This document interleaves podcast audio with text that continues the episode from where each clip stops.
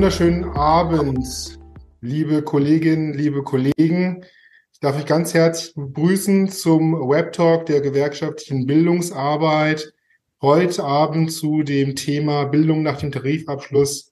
Wie legen wir gemeinsam los? Und ich darf dafür begrüßen zwei wunderbare Gäste. Einmal die Stefanie Gebhardt aus der Geschäftsstelle Bremen, dort zweite Geschäftsführerin. Hallo Stefanie. Hallo zusammen. Und Barbara, Barbara Resch aus der Bezirksleitung Stuttgart, dort Tarifsekretärin. Hallo Barbara. Guten Abend, hallo. Wunderbar. Wir haben eine gute Stunde Zeit, uns mit der Frage auseinanderzusetzen. Zum einen, was macht einen guten Tarifabschluss bei der G Metall aus? Wir gucken so ein bisschen drauf, was da eigentlich passiert ist, wie ihr das so einschätzt. Und drumherum die Frage, ähm, wie vermitteln wir eigentlich unsere Tarifergebnisse und ein bisschen tiefer gehend, welche Bildungsarbeit braucht es eigentlich um Tarifpolitik herum? Ähm, was sind da eure Erfahrungen und eure Einschätzungen zu dem, welche Wissens-, welche Handlungsmomente hinter Tarifpolitik stecken? Welche Rolle kann da gewerkschaftliche Bildungsarbeit nehmen? Wie können wir da zusammenarbeiten? Ihr als Tarifexpertin, wir als Bildungsexpertin, um unsere Kolleginnen und Kollegen vor Ort möglichst handlungs- und durchschlagskräftig zu machen.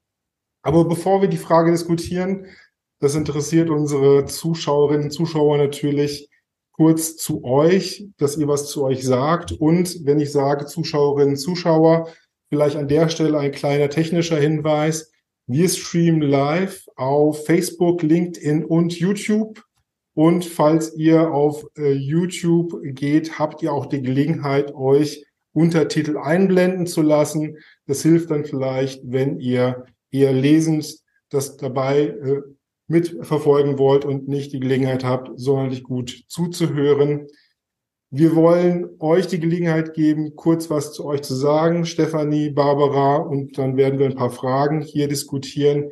Ihr habt die Gelegenheit, das werde ich noch ein paar Mal wiederholen, als ähm, Interessierte an der Runde über diese drei Kanäle über die Kommentarfunktion jeweils Fragen äh, hier reinzugeben. Die werden wir dann, wahrscheinlich Stefanie, Barbara, ihr mehr als ich, dann entsprechend hier nochmal aufgreifen und beantworten. Gut, so viel zur Vorrede. Stefanie, vielleicht magst du beginnen. Erzähl doch mal, wie bist du denn zur Gewerkschaftsarbeit gekommen und was verbindest du denn mit Tarifpolitik und Bildungsarbeit? Das sind Thema des heutigen Abends. Ja, wie bin ich zur Gewerkschaftsarbeit gekommen? Äh, tatsächlich ganz klassisch. Ich habe ähm, eine Ausbildung im Stahl gemacht und ich glaube, in der zweiten Woche stand äh, ein Betriebsratskollege bei mir vor der Tür und hat gesagt, ne, IG Metall ist hier irgendwie tief verankert, du hast jetzt die Chance, Mitglied zu werden, ja oder ja gerne. Ich habe dann gesagt, ja gerne, 35-Stunden-Woche ist irgendwie eine coole Geschichte, ähm, da bin ich doch gern dabei. So bin ich tatsächlich äh, zur IG Metall gekommen, eingetreten. Ich war Jugendvertreterin dann im Stahl, bin dann Jugendsekretärin geworden und ähm, habe ganz viel Bildungsarbeit im Jugendbereich gemacht. Also während meiner Zeit auf der Hütte schon als Jugendvertreterin und auch als IG Metallerin, also Jugendseminare, JAF-Seminare und dann hinterher halt natürlich im Jugendbereich als hauptamtliche Jugend 1 Seminare, ähm, JAF-Seminare und so weiter und so fort. Ja, was verbinde ich mit Tarifpolitik? Tarifpolitik ist unsere Möglichkeit, als Arbeitnehmerinnen und Arbeitnehmer unsere Lebens- und Arbeitsbedingungen zu gestalten, zu erkämpfen, zu verbessern und äh, vor dem Hintergrund ein ganz, ganz wichtiges ähm, Instrument, was wir haben als Gewerkschaften gemeinsam organisiert, das auch ähm, gute Arbeitsbedingungen durchzusetzen. Und äh, Bildungsarbeit hilft uns da natürlich ganz maßgeblich, weil wir damit ähm, Zusammenhänge besser erkennen, unsere Rechte besser erkennen im Betrieb, aber natürlich auch ein Selbstverständnis und eine Haltung und eine Rolle entwickeln. Und das finde ich mhm. ganz maßgeblich für gute Tarifpolitik an der Stelle. Dankeschön ähm, im Stahl groß geworden, wenn man so will. Und ja, gerne, das nehme ich auf jeden Fall mit bei der Frage. Willst du mitmachen bei der IG Metall? Barbara, wie ist es denn bei dir gelaufen? Bist du denn zu, wie hast du denn den Weg zur IG Metall gefunden? Tarifpolitik kann ich mir gut vorstellen, dass es äh, in deiner Rolle eine große, einen großen Teil deiner Arbeit nimmt. Aber mich würde dann auch bei dir nochmal besonders interessieren, welchen Bezug zur Bildungsarbeit du hast darüber hinaus kennen uns, die Stefan und ich, wir kennen uns gar nicht so gut, aber ähm, als du jetzt gerade deinen äh, Werdegang erzählt hast, musste ich schon schmunzeln, weil meiner ist ähnlich. Ich habe eine Ausbildung ähm, absolviert zur Kommunikationselektroniker, nicht im Stahl, aber in einem Metallbetrieb und ähm, war erstmal gar nicht so, also ich kannte Gewerkschaften von, von meinem Background gar nicht und habe es eigentlich einem ganz hartnäckigen Betriebsrat zu verdanken, der äh, zu Beginn meiner Ausbildung nicht nur eine ähm, äh, Kennenlernrunde gemacht hat, sondern immer mal wieder. Und irgendwann hat er mich äh, überzeugt und so der Groschen ist eigentlich erst gefallen an meinem ersten Seminar. Ähm, es gab nämlich ein JAF-Schnupperseminar ähm, ne, für alle diejenigen, die sich überlegen, als Jugendvertreterin, Jugend- und Ausbildendenvertreterin zu kandidieren. Und da war ich. Und dann habe ich erstmal so richtig verstanden, ähm, was eigentlich Gewerkschaften machen. Das ist so mein Beginn sozusagen. Ähm, und deswegen war Bildungsarbeit praktisch schon eigentlich von der ersten Minute an ein Begleiter, auch als Jugendsekretärin dann ganz viel Bildungsmaßnahmen und auch Erwachsenenbildung durchgeführt, später in der Geschäftsstelle. Und ähm, irgendwann hat es mich ja in die Tarifpolitik ähm, verschlagen. Das finde ich ja so das Herzstück ähm, der IG Metall. Und ich finde, beides passt gut zusammen. Und deswegen finde ich es auch cool, dass wir heute diesen Talk machen, weil ähm, das eine ist, ähm, Arbeitsbedingungen zu gestalten in unseren Verträgen. Das andere ist aber auch, ähm, ja, äh, Beschäftigte, Funktionäre auszubilden, damit die Dinge auch angewandt werden oder damit man auch weiß, welche, welchen Wert ähm, unsere Verträge haben. Mhm. Dankeschön. Also ich merke bei der Auswahl unserer Gäste heute Abend könnten, konnten wir nicht besser liegen, ne, sowohl zum Thema Tarifpolitik als auch zum Thema Bildungsarbeit. Und jetzt haben wir ja einen Abschluss da, ne, nochmal konkreter Metall- und Elektroindustrie. Das habt ihr über Biografie ja schon angedeutet. Es gibt ja nicht nur einen Tarifabschluss, sondern wir haben natürlich verschiedenste Branchen in verschiedenen Bereichen der Bundesrepublik. Und jetzt sprechen wir aber über einen der zentralen Tarifabschlüsse der Metall- und Elektroindustrie. Und da würde es mich schon nochmal interessieren, äh, wie ihr das einschätzt mit dem Tarifergebnis. Jetzt haben wir ähm, lange äh, gekämpft dafür. Es gab eine unheimlich starke Warnstreik, Mobilisierung. Vielleicht könnt ihr auch davon nochmal berichten, äh, wie das bei den äh, Betrieben, bei den Kolleginnen und Kollegen war. Und jetzt ähm, als Ergebnis eine Zahl am Ende 8,5 Prozent, gestaffelt über einen längeren Zeitraum mit diesen Einmalzahlungen. Ähm, was erzählen euch die Kolleginnen und Kollegen denn im Betrieb jetzt, wo wir dieses Ergebnis haben? Wie finden die das Ergebnis? Und wo gibt es vielleicht so Fragen oder Erklärungsbedarf, wo ihr merkt, ah, da wird schon ganz, da wird schon helfen, wenn man eine Bildungsmaßnahme oder eine Schulung hinten dran packt. Wer von euch beiden möchte denn beginnen? Ich kann loslegen, wenn das für dich passt, Barbara, an der Stelle. Ja. Also es ist so, dass wir in, den, in, in der Tarifrunde jetzt eine unglaublich gute Mobilisierung gehabt haben. Also das ist auch ein Stück weit der Haltung der Arbeitgeberseite zu verdanken. Wir haben ja die Situation gehabt, dass in der Metall-Elektroindustrie praktisch in der vierten Verhandlungsrunde kein vernünftiges, verhandlungsfähiges Angebot da gewesen ist. Und äh, gerade die Tatsache, dass die Arbeitgeber keine Position, kein Angebot zu der Frage ähm, Entgelterhöhung in der Tabelle gemacht haben, ist etwas gewesen, was unsere Kolleginnen und Kollegen hier schon ziemlich ähm, getriggert hat und ähm, auch nach auf die Straße bewegt hat an der Stelle. Wir haben zwei Warnstreikwellen gemacht, die beide in der Geschäftsstelle gut gelaufen sind, mit einer guten Beteiligung, hohen Beteiligung, gerade im Küstenaktionstag trotz schlechtem Wetter an der Stelle. Und ich glaube, dass das auch eine Grundvoraussetzung gewesen ist, um überhaupt dann in Baden-Württemberg in der Nacht ähm, vom 17.11. auch tatsächlich in ja voranzukommen und äh, dann auch in dieser Nacht ein Verhandlungsergebnis erreichen zu können. Mein Eindruck ist, dass es uns da schon gelungen ist, mit diesen massiven Warnstreiks auch und der sehr guten Beteiligung vorweg ähm, dort äh, das, die Lanze zu brechen für die Entgelterhöhung und gerade auch die Variabilisierung des Weihnachtsgeldes oder anderer Entgeltbestandteile dann abwehren zu können an der Stelle. Ähm, Du hattest ja gefragt nach der, wie das insgesamt bewertet wird bei uns in der Geschäftsstelle, der Tarifabschluss. Überwiegend würde ich sagen positiv. Also es gibt Stimmen von, ich hätte das nicht erwartet, dass tatsächlich eine Acht am Ende rauskommt, bis hin zu, naja, aber die Laufzeit ist lang, ne, die Entgelterhöhung kommt erst im Juni. Ähm, auch da gibt es kritische Stimmen. Es gibt auch krit darüber hinausgehend kritische Stimmen, die gesagt haben, Mensch, ne, 24 Stunden Warnstreik, hätten wir da nicht noch mehr durchsetzen können. Das ist sehr unterschiedlich an der Stelle, aber die mehrheitliche Bewertung würde ich jetzt so einschätzen, dass die positiv ist. Mhm. Dankeschön. Barbara, hast du kritischere Stimmen oder geht das in die Richtung, die Stefanie so beschrieben hat? sowohl als auch, aber ich würde gern nochmal mit was anderem beginnen, wenn du erlaubst. Ja. Ähm, ähm, jetzt gar nicht zuerst mit der Warnstreckphase, die bei uns auch ähm, ganz toll gelaufen ist und die tatsächlich ähm, der Punkt war, wo die Arbeitgeber sich dann auch endlich äh, bewegt haben. Ich würde ganz gern nochmal mit der herausfordernden Tarifrunde beginnen, mhm. weil das tatsächlich, ähm, glaube ich, wenn man so im Prozess drin ist, manchmal vergisst man es auch. Aber wir hatten letzte Woche auch nochmal große Tarifkommission und haben nochmal so einen Rückblick gemacht, in welcher Zeit ähm, haben wir uns denn jetzt befunden in der Tarifrunde.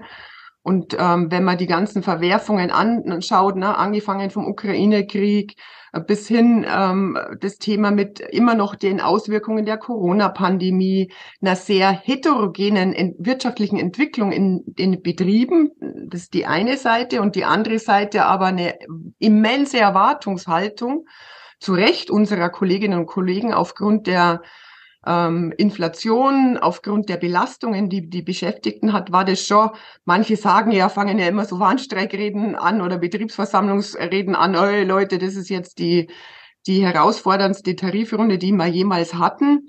Ähm, ich dachte mir schon, wo wir drin äh, waren in dem Prozess, ist tatsächlich sehr, sehr herausfordernd, anders wie es beispielsweise auch 2018 in der Tarifrunde waren, wo wir ja in der, uns in der Hochkonjunktur befanden. Ähm, und ich sage jetzt mal, diese unterschiedliche wirtschaftliche Entwicklung der Betriebe ähm, haben wir von Forderungsaufstellung bis hin auch zum Ergebnis einfach auch in den Debatten unserer Kolleginnen und Kollegen ähm, verspürt. Da gab es ganz, ganz viele, die waren ähm, hoch zufrieden. Die haben uns auch zurückgemeldet, dass sie nicht erwartet hätten, dass wir so einen Tarifabschluss hinkriegen. Ich kann mich an eine Stimme erinnern, letzte Woche in der Tarifkommission, das war noch vor Beginn, ein Kollege aus der Geschäftsstelle Friedrichshafen Singen, Oberschwaben, der meinte, ein geiler Tarifabschluss. Er hat jetzt 18 Neuaufnahmen schon gemacht mit dem Tarifabschluss, weil er in der Kommunikation war. Und es gab aber auch Stimmen, ich sage jetzt mal gerade aus äh, Betrieben, wo wo es wirtschaftlich super duper läuft, die sich vielleicht auch ein Stück weit mehr erwartet hätten. Aber insgesamt würde ich sagen, gibt es eine hohe Zufriedenheit ähm, mit dem Tarifabschluss, aber auch mit der Arbeit der IG Metall darüber hinaus. Wir haben ja auch versucht, äh, gegenüber der Politik ja Druck äh, zu machen und ähm, äh, gab ja auch diese Entlastungspakete und beides wirkt. Ähm, die Tarifpolitik oder der Tarifabschluss wirkt, aber auch unser politisches Handeln wirkt, so dass es eine große Zufriedenheit gibt. Und ich kann mich nur wieder an die Stefanie anschließen. Ohne die Aktivitäten in den Betrieben, ohne die Warnstreiks und ohne auch ähm, die Vorbereitung auf die weiteren Eskalationsstufen, ähm, glaube ich, wäre es ähm, nicht gelungen, in der Nacht ähm, das Ergebnis mhm. ähm, hinzubekommen. Und ich war selbst ja mit dabei im Verhandlungsteam hier in Baden-Württemberg und es war wirklich spitz auf Knopf auch, ob man nicht die nächste Eskalationsstufe auch ziehen müssen, weil die bis zum Schluss ähm, waren die haben sich die nicht bewegt und wir haben sie aber dann bewegt mit den Warnstreiks und auch dann in dieser Verhandlungsnacht bin mir sicher, dass es da vor Ort auch äh, gerade in der Verhandlungsnacht, wo du ja dann auch mit dabei warst, Barbara, auch nochmal ganz spannende äh, Geschichten zu erzählen gibt äh, und interessante Einblicke, auch gerade wenn man auf die Arbeitgeberseite guckt, die ja auch, äh, wie wir, ähm, einschätzen muss, wie sie mit so einem Ergebnis umgeht. Aber du hast nochmal einen wichtigen Punkt angesprochen, den der Heterogenität, also der Verschiedenheit der Ausgangsbedingungen in den Betrieben, die wir erleben, von immer noch blumend bis schon hin zu kriselnd, so offen muss man es ja auch benennen. Ähm, und ähm, mein, mein, Eindruck bei solchen Abschlüssen ist oft, dass je näher die Kolleginnen und Kollegen dran sind, die ein Verständnis auch von Fläche, von Solidarität, von dem, was so ein, so ein Tarifvertrag auch zusammenhält, also je näher die Kolleginnen dran sind, desto eher haben sie auch Verständnis dafür, wie diese ganzen Prozesse zustande kommen. Und je weiter sie entfernt sind, desto mehr kommen solche Vorstellungen rein, dass man einfach, also entweder das Ganze auswürfelt oder dass irgendjemand das auswürfelt oder dass man, wenn man einfach nur mehr Druck drauf gibt, auch mehr bekommt. Äh, habt ihr da ähnliche Einschätzungen oder ist das nur so eine Fantasie von mir?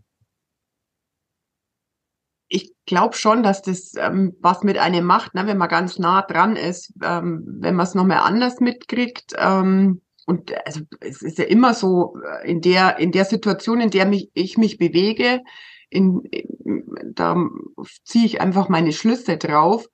Ähm, ich glaube, wir haben hier versucht, in Baden-Württemberg mit, mit einem frühzeitigen Kampagnenplan und schon Vorbereitung mit Tarifkonferenzen im ähm, schon lang vor der Sommerpause die, die Tarifrunde auch ganz nah in die Betriebe zu bekommen. Aber dennoch gibt's äh, den ein oder anderen, der es für sich weit weg empfindet und dann vielleicht auch nicht so nachvollziehen kann. Ähm, die Aussage würde ich erstmal teilen, die du da getroffen hast. Ja, das würde ich tatsächlich ähnlich sehen. Ich glaube, ähm, an der Stelle ist auch immer noch mal die Frage, wie betroffen bin ich an bestimmten Stellen? Wie weit bin ich auch in meinem Betrieb zum Beispiel schon mal in Tarifgespräche oder auch Verhandlungssituationen eingebunden gewesen?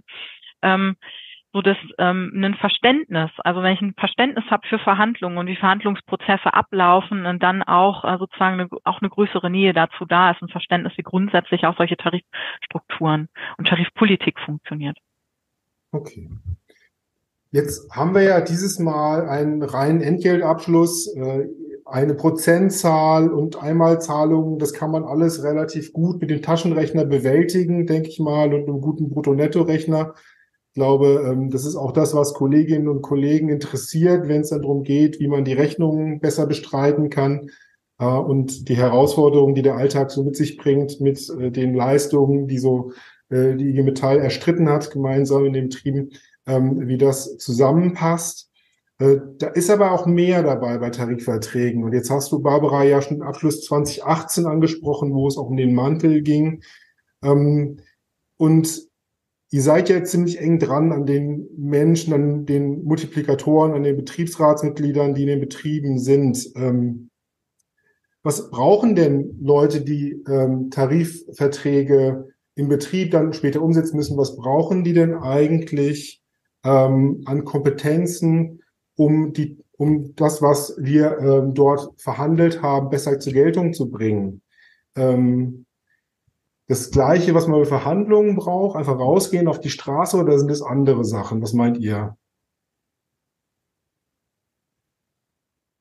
Ja, was brauchen äh, Kolleginnen und Kollegen, die im Betrieb die Tarifergebnisse umsetzen? Also ich glaube erstmal ein grundlegendes, solides Wissen über die Frage, wie funktioniert Tarifpolitik? Also was macht eigentlich eine Tarifbewegung aus? Wie ist das Ganze strukturiert? Und da sind wir in einem Haustarif ähnlich unterwegs wie in der Fläche und trotzdem gibt es Nuancen, die anders sind. Ähm, da erstmal äh, klar sortiert und aufgestellt zu sein. Aber natürlich brauche ich auch grundlegendes Wissen zu den Inhalten aus den Tarifverträgen. Also wenn ich Tarifverträge umsetzen will im Betrieb, muss ich wissen, was drinne steht in den Grundzügen. Nicht jeder Betriebsrat oder nicht jedes Betriebsratsmitglied in der gleichen Tiefe, jetzt auch vielleicht nicht jeder Vertrauensmann, jede Vertrauensfrau in der gleichen Tiefe, aber im Grundsatz zu wissen, was steht eigentlich drin. Und das gilt natürlich auch für neue Tarifabschlüsse, auch wie jetzt mit dem Tarifabschluss der M&E also Metall-Elektroindustrie muss ich wissen, was ist das eigentlich eine Inflationsausgleichsprämie? Warum ist die steuerfrei? Ich muss das erklären können an der Stelle. Und ich muss einfach auch wissen, was ist ein Stichtag? Was ist ein Auszahlungstermin? Warum ist das nicht unbedingt das Gleiche? Warum unterscheidet sich das? Und welche Rechte habe ich jetzt auch als Betriebsrat zum Beispiel in diesem Tarifabschluss die Inflationsausgleichsprämie, eine Auszahlung mit dem Arbeitgeber nach vorne zu ziehen, das zu vereinbaren oder auch nicht. Dazu braucht es eine grundlegende Schulung. Einmal in der Grundstruktur, aber dann eben auch zu dem jeweiligen spezifischen Abschluss. Und jetzt hast du recht, dieser Tarifabschluss ist einfacher als zum Beispiel der Tarifabschluss 2018 zum T-Zug, ja, und äh, zu der Umwandlung in freie Tage an der Stelle oder ist auch einfacher, als wenn ich jetzt äh, ne, ein Prämienentgelt oder so auf Basis der Entgeltrahmentarifverträge vereinbare. Trotzdem brauche ich dazu ein Grundverständnis, um ihn dann in der Praxis im Betrieb auch anwenden zu können. Soweit vielleicht erst einmal dazu. Ähm, und nichtsdestotrotz bleibt Tarifpolitik auch im Betrieb, und das finde ich nochmal wichtig, immer eine Gestaltungsfrage. Und zwar Gestaltungsfrage heißt, das heißt auch Konfliktfähigkeit im Betrieb und Handlungsfähigkeit im Betrieb. Und bedeutet auch bei bestimmten Stellen die Einbindung von Kolleginnen und Kollegen, die Mobilisierung von Kolleginnen und Kollegen, um dann zum Beispiel auf Tarifergebnisse aufsatteln zu können und sie inhaltlich im Betrieb auch nochmal auszugestalten und voranzutreiben. Jetzt bist du ja schon auch bei so Fragen wie Mobilisierung, Beteiligung, bei der Frage äh, nicht nur, was die Kolleginnen, äh, die das vermitteln, brauchen, sondern auch, wie man dann äh, ja. Politik im Betrieb macht, um erfolgreich Interessensvertretungsarbeit zu gestalten. Barbara, du bist ja in der Bezirksleitung noch mal ein bisschen in einer anderen Rolle. Ähm, und du arbeitest auch mit Ehrenamtlichen oder mit Betriebsräten, Fragezeichen äh, und aber auch mit Hauptamtlichen, nehme ich mal an. Was fällt dir denn da auf, was äh, Kolleginnen und Kollegen für ein Wissen brauchen, um Tarifpolitik besser äh, umsetzen zu können? Also in der Tat schulen wir eher die Hauptamtlichen, aber natürlich haben wir auch im Tarifteam hier Kontakt mit den Ehrenamtlichen. Ähm, einfach nochmal so als Ergänzung, weil ich glaube, da gibt es gar keinen, keinen Widerspruch aus Sichtweise von der Bezirksleitung oder in der Geschäftsstelle zur Stefanie. Ähm, glaube ich, ist es auch wichtig, dass wir so ein historisches Wissen auch über Tarifverträge weitergeben. Ähm, ich mache jetzt mal ein Beispiel. Ne? Bis vor kurzem stand im Manteltarifvertrag ähm, in Baden-Württemberg nur ein, ein Hinweis, ganz knapper zur Gleitzeit drin, dass man Gleitzeitvereinbarungen treffen kann. Und ähm, wenn man den Hintergrund nicht weiß, warum das nur so klein war, weil es da eben lange Debatten innerhalb der IG Metall gab, macht man jetzt Kontenregelungen in Tarifverträgen, ja oder nein, dann denkt man sich, ähm, haben sie das vergessen oder warum spielt das denn eigentlich keine Rolle? Und das ist wirklich nur ein kleiner Teil oder warum auch die Arbeitszeitregelung, ähm, warum die so ist, ähm, dass es beispielsweise in die 80er Jahre dann die Entscheidung gab, mehr Flexibilität ähm, reinzubringen. Ich glaube, das ist, ist auch so ein Punkt, der ergänzend zur Stefanie wichtig ist, dass man eben dieses historische Einbetten einfach auch äh, weitergibt. Das merken wir jetzt auch. Mhm ähm, selbst bei uns im Team, im Tarifteam hier in der Bezirksleitung, aber auch bei vielen Hauptamtlichen, ähm, dass das gar nicht so vorhanden ist, logisch, weil man die Zeit ja gar nicht mehr so mitgemacht hat. Das ähm, ist für uns auch wichtig, das weiterzugeben. Und tatsächlich auch so ein Wissen, wie funktioniert denn auch eine Tarifrunde? Es klingt jetzt vielleicht auch banal, ähm, aber wir haben, ich vorher schon mal diese Tarifkonferenzen erwähnt. Wir haben uns im Bezirk drauf verständigt, in der Tarifrunde beispielsweise, weil das ja nach den Betriebsratswahlen waren, ne, viele neue Betriebsräte auch, dass die Geschäftsstellen Tarifkonferenzen durchführen, wo wir einfach mal erklärt haben, wie läuft denn so eine Tarifrunde ab und warum läuft denn die Tarifrunde ab?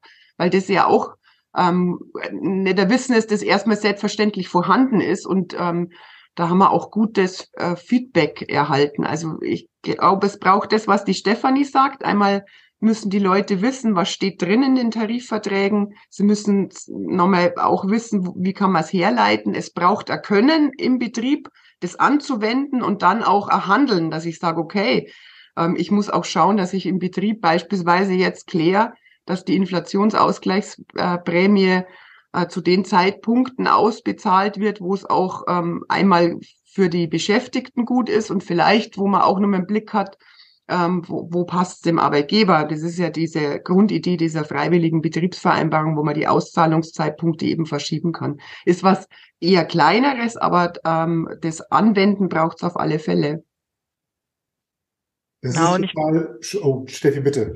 Ich wollte noch mal eben ganz kurz ergänzen. Das ist sozusagen für uns auch ein Grund gewesen, ganz, ganz schnell mit Schulungen reinzugehen und auch ganz schnell jetzt die Betriebsräte nachzu, also wirklich zu qualifizieren. Wir haben das direkt im Anschluss an den Abschluss in Baden-Württemberg auch in die Wege geleitet, weil gerade in diesem Tarifabschluss natürlich auch die Frage Zeit noch mal eine Rolle spielt. Wenn man jetzt im Betrieb die Auszahlung nach vorne ziehen möchte zum Beispiel, oder mit dem Arbeitgeber drüber reden möchte, dann muss ich das jetzt eben anleiern. Dann nützt es keine eine Schulung irgendwie Mitte Dezember oder Anfang Januar zu machen, sondern sondern die musste dann jetzt auch ganz äh, zügig stattfinden, so dass wir da auch irgendwie mit einer Woche Versatz unterwegs gewesen sind und dann auch möglichst schnell geschult haben. Ich hätte ein paar grundsätzlichere Überlegungen hinten dran, aber lasst mich fragen, inwieweit da Online-Schulungen und Online-Treffen da eine Rolle spielen, gerade wenn man jetzt so schnell reagieren muss. Habt ihr da schon so Runden gemacht oder habt ihr ja. vor, welche zu machen? Also wir haben solche Runden gemacht. Wir haben die Betriebsräte in Präsenz qualifiziert und haben aber ähm, das Angebot an alle Vertrauensleute, die wir in der Geschäftsstelle ha haben gemacht, sich digital in eine Schulung reinzuschalten und haben da auf dem digitalen Weg qualifiziert. Darüber hinaus gibt es natürlich Vertrauensleute-Sitzungen, ähm, Vollversammlungen der Vertrauensleute, wo wir auch den Weg nochmal genutzt haben, um zu qualifizieren auf das ähm, Behandlungsergebnis dann an der Stelle. Aber ja, auch digital, gar keine Frage. Ich finde es nochmal total spannend, weil Barbara, du hast ja von dem historischen Wissen auch nochmal gesprochen. Also wenn wir tatsächlich Zusammenhänge besser verstehen äh, ähm, wollen und auch Hintergründe, wie gewisse Sachen, die nur auf Papier lagen, so sind, wie sie sind, äh, Stichwort Leitzeit, dass man da ja schon nochmal in die Tiefe gehen muss und auch, ähm, sagen wir mal, über mit, mit, also Zeitzeugen klingt jetzt total verrückt, ne? Das sind Menschen, die jetzt auch noch voll im, voll im Erwerbsleben stehen, aber klar, dass man auch ins Gespräch geht mit Leuten, die einem erklären können, was im Hintergrund gelaufen ist, äh, ohne dass man das jetzt unmittelbar nachvollziehen kann. Das ist auf der einen Seite mit so neueren, Anführungszeichen, neueren Möglichkeiten, technischen Möglichkeiten, die wir haben, äh, wie so äh, Videokonferenzsystem.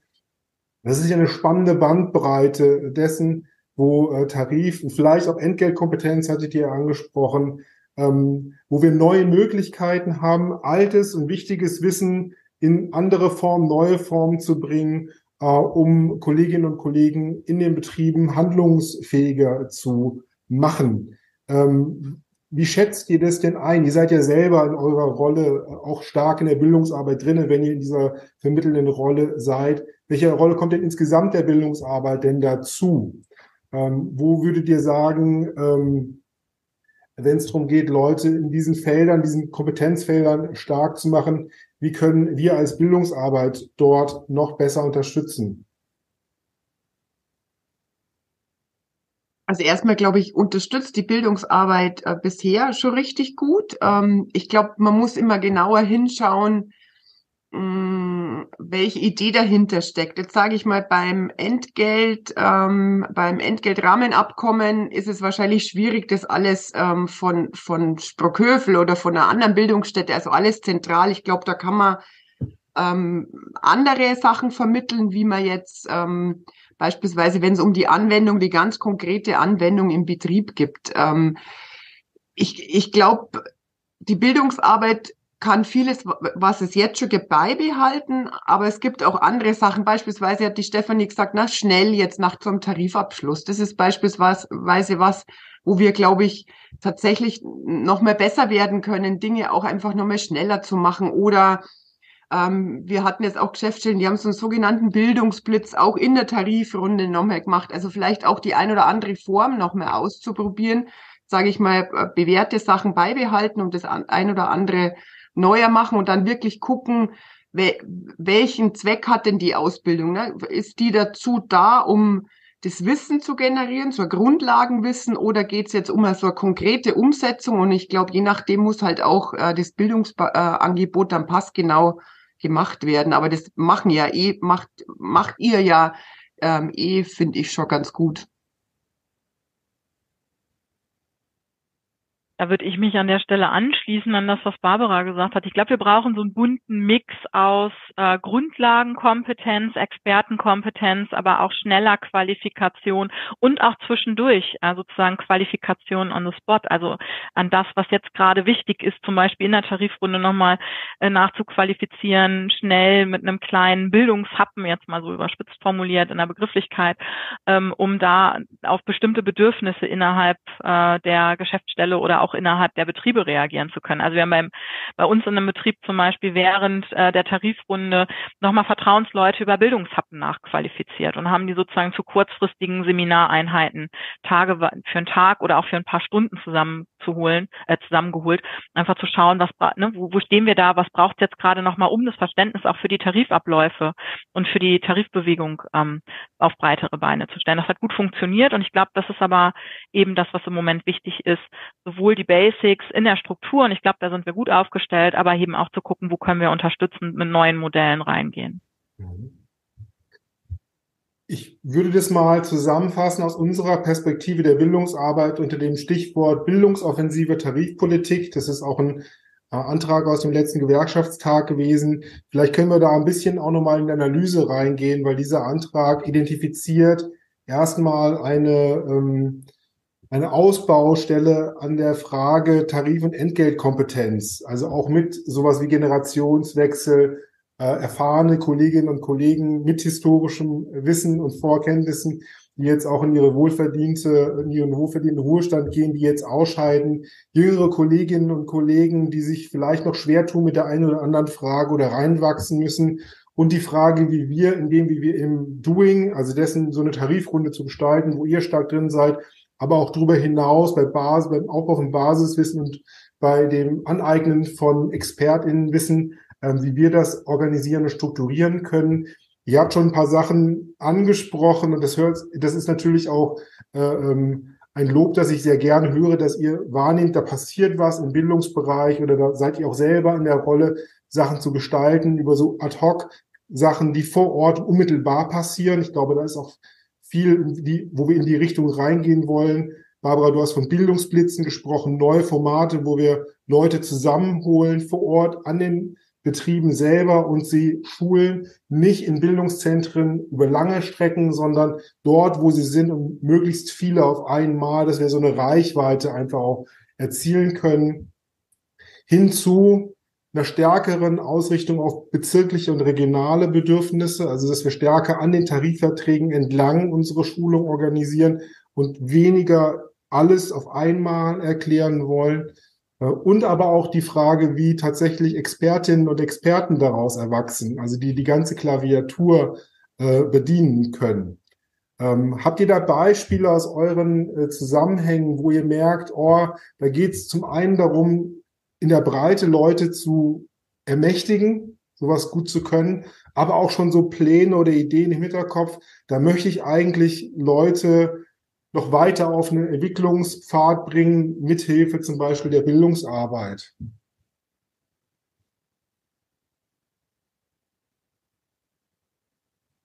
Ja. Ich würde mal anders anfangen, oder Steffi, willst du? nee, fang an. ähm, weil was ja immer so ein bisschen schwierig ist, ist ja praktisch Wissen auf Vorrat. Ne? Ähm, jetzt hast du ein paar Mal Entgelt angesprochen. Das ist ja tatsächlich so, dass es eine Diskussion gibt, ah, die äh, alten äh, oder die älteren Kollegen, die die Ära-Einführung mitgemacht haben und so, die da äh, hohes Wissen haben, die gehen alle jetzt dann oder sind schon aus dem Betrieb raus oder sind auch raus aus der Hauptamtlichkeit und in, in der nächsten Lebensphase und so, oh, kriegt man das hin, das Wissen zu übertragen. Ähm, da ist es ja so ein bisschen schwer, weil man kann ja ähm, manches Wissen, also ich sage jetzt mal Grundlagen, Basic Wissen auf alle Fälle, das braucht man, aber manche Sachen kann man ja nicht auf Vorrat schulen. Zumindest ging es mir immer so, ne? wenn man dann sagt, okay, das eigne ich mir mal jetzt an, aber ich kann es gar nicht anwenden, weil es eben nicht passiert im Betrieb, es eben keine ehre Einführung in einem Betrieb passiert dann ist es natürlich schwierig, ähm, wenn man jetzt sagt, okay, da gibt's jetzt flächendeckend, keine Ahnung, Ära offensive Seminare oder so. Ähm, und deswegen, glaube ich, braucht man zu den Themen immer Begleitung, ähm, wo man sagt, man beschäftigt sich auch inhaltlich damit. Und wir haben uns im Bezirk Baden-Württemberg vorgenommen, das Thema ähm, Ära einfach im nächsten Jahr auch nochmal ähm, intensiver zu bearbeiten und ich glaube, wenn man das begleitet dann auch, ne, dass die Leute merken, okay, da gibt's eine Debatte, vielleicht gibt's auch das eine oder andere, wo man sagt, da muss man ähm, ein Facelift machen beim ERA-Tarifvertrag oder so und dazu was anbietet, dann ist es für den, für ähm, die ähm, Betroffenen leichter, dass, dass das Wissen auch verankert wird. Äh, weil nur auf Vorrat zu sagen, jetzt machen wir Offensive und bilden ganz viele Entgeltexpertinnen aus, und ich überspitze jetzt, die haben aber dann nichts zu tun im Betrieb, dann glaube ich, vergisst man das auch wieder, was man gelernt hat. Ich würde mich da ähm, der Barbara tatsächlich anschließen. Also ich glaube, es braucht eine Basisqualifikation. Ich glaube, ich brauche als Vertrauensmann oder auch als Betriebsrat eine Grundvorstellung äh, zu den Tarifthemen. Aber wenn ich zum Beispiel auf ERA gucke und Entgeltexperten, dann ist das schon ein sehr spezielles Wissen und es muss in die betriebliche Anwendung kommen an der Stelle. Es nützt nichts, sich mit dem ERA auseinanderzusetzen, ohne ERA im Betrieb zu leben. Wenn es äh, sozusagen, wenn ich äh, Leistungsentgelt gestalten will, ähm, dann brauche ich die Kompetenz in der Leistungsentgeltgestaltung, dann, wenn es auch in der betrieblichen Praxis entsprechend eine Rolle spielt oder ich es in die Anwendung bringen will an der Stelle, so dass ich ähm,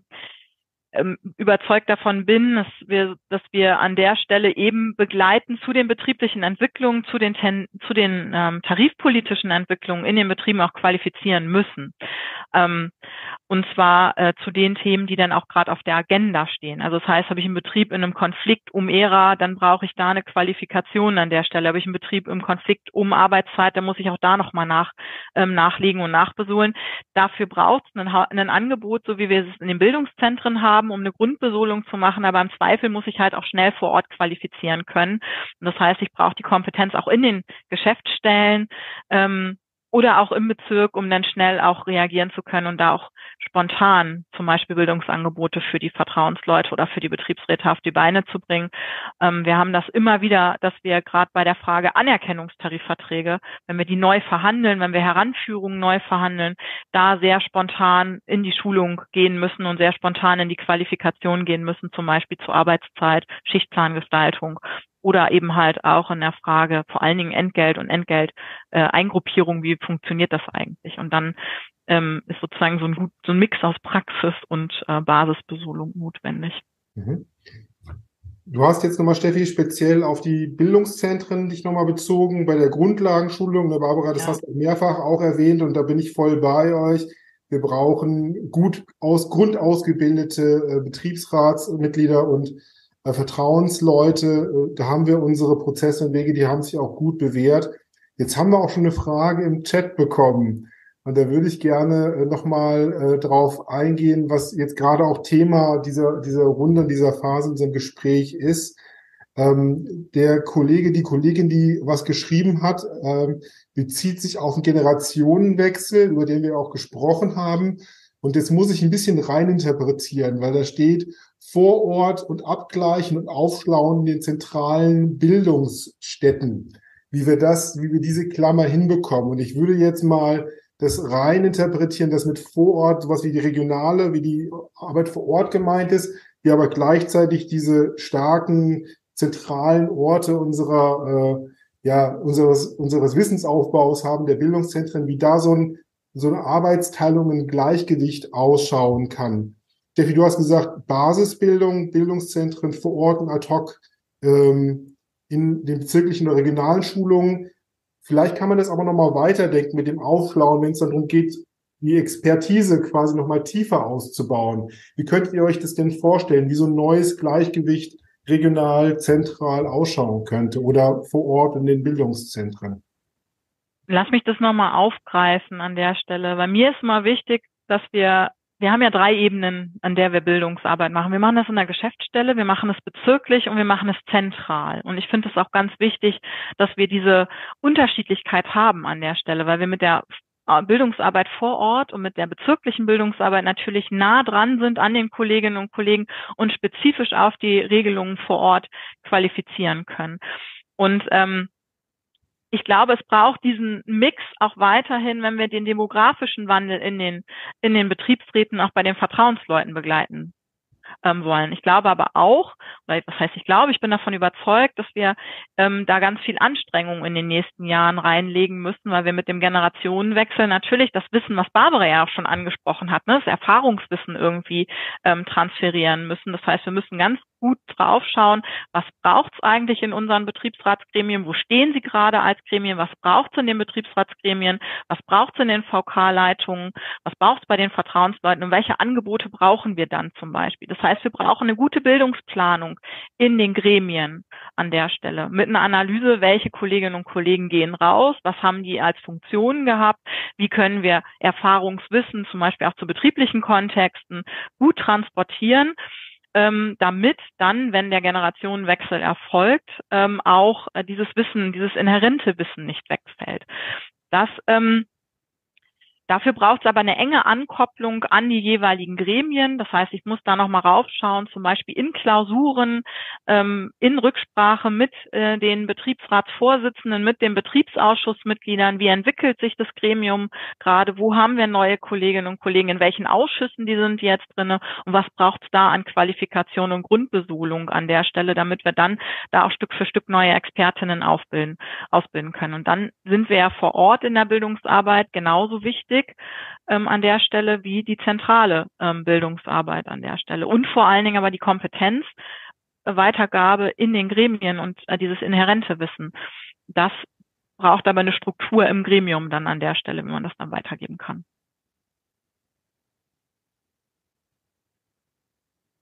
Aber du bist noch am Überlegen. So ich, ich, ich, hätte ein Beispiel, ne, weil es ist jetzt eher ähm, von der hauptamtlichen Ausbildung, weiß jetzt nicht, ob das für die Zuschauerinnen und Zuschauer so spannend ist, aber das ist das halt, was mich mehr bewegt. Ähm, das ist das Thema ähm, Refa-Ausbildung. Ähm, wir haben festgestellt, insgesamt bundesweit, dass wir da ähm, Kompetenz nachholen äh, können. Und jetzt ist organisiert über die Tarifabteilung mit der Bildungsabteilung, dass es eben für Hauptamtliche im nächsten Jahr eine Schulung gibt, die von der IG Metall organisiert ist, weil das ja auch nochmal anders ist, wenn, wenn die ähm, IG Metallerinnen und Metaller da zusammen sozusagen die Refa-Ausbildung machen. Es ist nochmal angepasst an uns und man hat auch dann dadurch ja auch ein Netzwerk, weil man dann bundesweit auch andere kennt, die sich da auf den Weg gemacht haben. Das ist beispielsweise für mich so eine, so eine Verzahnung auch, ähm, die vielleicht auch gemeint war mit der Frage. Ich glaube, äh, dass die Steffi eigentlich die Frage schon super beantwortet hat mit den drei Ebenen. Ähm, aber das wäre jetzt so ein Beispiel noch, wo ich sage, da hat das gut funktioniert, dass man sagt, es gibt einen Bedarf vor Ort in den Geschäftsstellen und ähm, erklärt das in Zusammenarbeit mit dem Bezirk, mit dem Vorstand und überlegt dann, wie man es passgenau anbieten kann. Ihr seid ja, oh, bitte. Lass mich da nochmal eingreifen, weil genau das ist ja auch das, was wir vor Ort mit den Gremien machen. Also ein Beispiel bei uns. Wir haben Betriebs, wir haben neu gewählte Betriebsräte. Wir haben, ich habe jetzt einen, großen Automobilhersteller in der Geschäftsstelle. Da gibt es neu gewählte Betriebsräte. Ähm, da haben wir jetzt ein spezielles Bildungsangebot für die Kolleginnen und Kollegen entwickelt, um sozusagen die Verzahnung in dem Betrieb und Expert inhärentes Wissen gut transportiert zu bekommen, um dann äh, sozusagen auch, äh, aber auch mit Grundlagenwissen weiter aufbauen zu können. Also es geht darum, das inhärente Wissen aus dem Gremium, das Erfahrungswissen aus dem Gremium über diese Ausbildungsreihe aufzugreifen, dort aufzuschlauen und dann sozusagen eben in der Basis, ähm, in der Grund Ausla ja, Grundausbildung oder in der Basisbildung dann das weiterzuentwickeln. Also BR Grundlagenseminar an der Stelle oder auch ähm, Arbeitsrecht 1 und 2. Aber trotzdem ist es eben gerade bei dem Gremium nochmal wichtig, die innerbetrieblichen ähm, ja, Erfahrung, das innerbetriebliche Erfahrungswissen auch zum Stück zum Teil aufzugreifen und die Kolleginnen und Kollegen gut ins Gremium ähm, ähm, zu begleiten an der Stelle. Und auf der Basis eben dann ähm, in den nächsten Jahren zu schauen, ne, wo entwickeln sich die Kolleginnen und Kollegen hin, in welchen Ausschüssen sind sie sozusagen gesettelt, um dann daraufhin auch die Expertenausbildung weiter zu betreiben. Genau.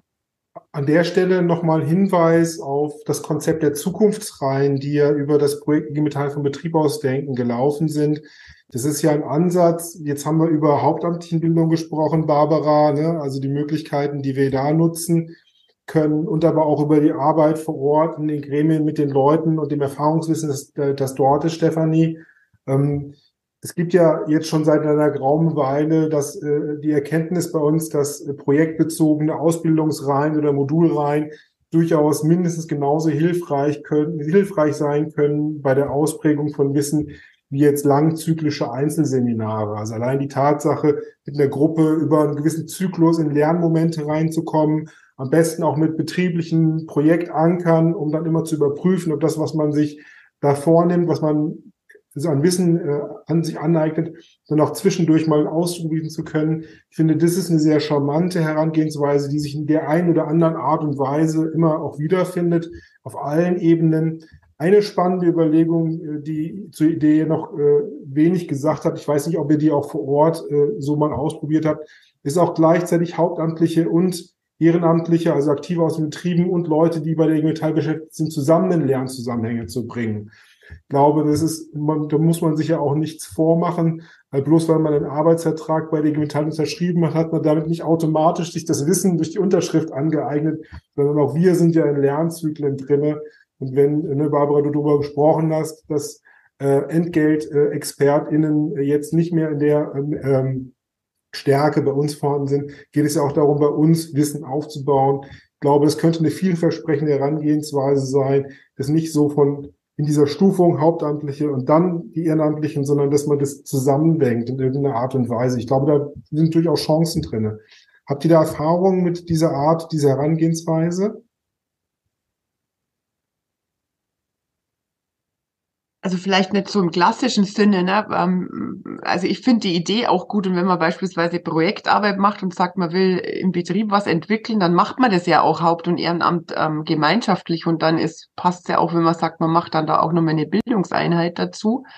Ähm, ich finde, ganz oft trennen wir das ja gar nicht so hundertprozentig, weil wenn wir so einen Tarifabschluss machen beispielsweise, ähm, dann ist es ja auch ein gemeinschaftliches, ich, ich sage jetzt auch bewusst lernen, was, was muss man denn im Nachhinein vielleicht noch beachten oder was, was gibt's noch mal für Auslegungsthemen in die Betriebe, in der Praxisanwendung. Und das ist auf alle Fälle jetzt nicht klassisch im Sinne, da wird dann ein Seminar gemacht, aber da ähm, lernen dann Haupt- und Ehrenamt nochmal zusammen, wie kann man denn das jetzt anwenden oder was, was muss man nochmal klären in der Auslegung und, und, und. Das wäre jetzt so mein, mein spontaner Impuls dazu. Ich finde, ähm, das kann ganz oft passen, dass man das gemeinschaftlich macht. Und ja, ähm, das Wissen ist, äh, ist nicht mit dem Arbeitsvertrag da, sondern ähm, auch nicht mit dem Vertrag, wenn man Betriebsrat wird, ne, sondern man muss sich halt einfach erarbeiten. Würde ich tatsächlich so ähnlich sehen. Also ich glaube, jeder, jede Tarifrunde, jede Haustarifvertragsrunde, die wir gemeinsam mit Ehrenamtlichen bestreiten, das beinhaltet ein gemeinsames Lernmoment äh, für jeden Beteiligten, jede Beteiligte an der Stelle. Äh, dazu kommt, dass wir in den Geschäftsstellen an bestimmten Stellen beteiligungsorientierte Prozesse machen, projektorientierte Prozesse machen, wo man sich gemeinsamer Fragestellungen nähert oder sagt, wir wollen ein Thema im Betrieb gemeinsam bewegen an der Stelle schauen uns nochmal an, wie können wir da drinnen agil arbeiten, die Metall vom Betrieb ausdenken, zum Beispiel in den, in der Umsetzung in den letzten Monaten war für uns in der Geschäftsstelle, aber auch in den Betrieben, in den beteiligten Betrieben einen Lernprozess, weil wir eben mit anderen Arbeitsformen gearbeitet haben. Wir diskutieren die Umsetzung von Geschäftsstellenprozessen in den Geschäftsstellen. Auch da steckt ein gemeinsames Lernmoment drin, weil wir eben mit anderen Arbeitsformen arbeiten, projektbezogen arbeiten, die Themen, die Projekte auch vielfältiger definieren. Also wir wollen in der Geschäftsstelle, in diesem Geschäftsstellenprozess eben nicht mit einem konkreten Thema über alle Betriebe agieren, sondern die Unterschiedlichkeit der Betriebe da an der Stelle auch in den Themen zulassen und dann in gemeinsamen Projekten arbeiten. Auch das wird einen gemeinsamen Lernprozess bedeuten, nämlich wie können wir gemeinsam dann sozusagen einen Rahmen finden, wie können wir uns gemeinsam da drinnen qualifizieren, aber doch mit einer Vielfalt von Themen agieren. Und ähm, von daher finde ich, gibt es das an ganz vielen Stellen innerhalb der, der jetzigen Arbeitsstrukturen, in denen wir unterwegs sind. Und ich glaube, das wird zukünftig auch noch zunehmen, wenn wir in neuen ähm, projektorientierten Arbeitsformen auch in den Betrieben gemeinsam mit den Betriebsräten und Vertrauensleuten arbeiten. Eine agile Form des Arbeitens bedarf auch einer agilen Form des Lernens. Ne? Also du hast es angesprochen, Steffi, ich glaube auch die Lernprozesse und das Lernverständnis in den Betrieben, aber auch bei unseren Kolleginnen und Kollegen in der Form von äh, Interessensvertretungs- und Gewerkschaftsarbeit unterliegt da einem Wandel, so würde ich es zumindest beobachten. Und ich finde eigentlich zum Guten, weil die, die Rolle des Lernens dadurch auch eine andere wird an der Stelle. Ich sehe da zumindest einiges an Chancen drinne, ähm, uns zusammenzubringen mit den Fragen und voneinander auch lernen zu können. Wenn ihr das jetzt mal so auf, eine, auf ein weißes Blatt Papier malen oder schreiben könntet, was für ein Bildungsangebot würdet ihr euch denn für eure Aktiven im Betrieb wünschen? Gibt es da was so als Poesiespruch, wo ihr sagt, so müsste eine Bildungsarbeit sein, die jetzt auf das draufpasst, was jetzt die Menschen in den Betrieben eigentlich brauchen?